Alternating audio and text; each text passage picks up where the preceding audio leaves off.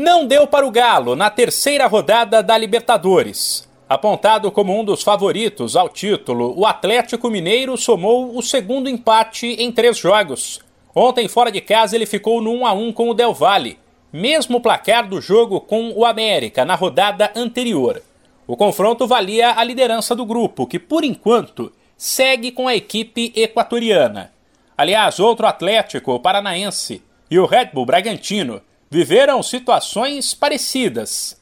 Ambos apareciam na segunda posição de suas chaves e enfrentaram os líderes fora de casa, com a chance de os brasileiros assumirem o primeiro lugar.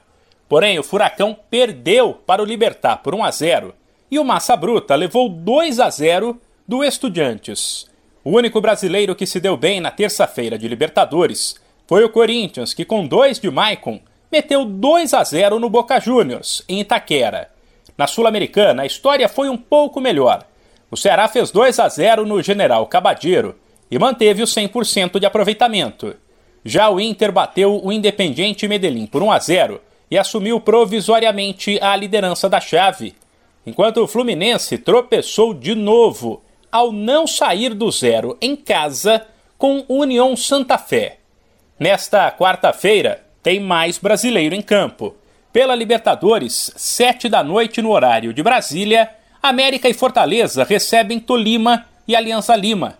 Já às nove, o Palmeiras visita o Emelec.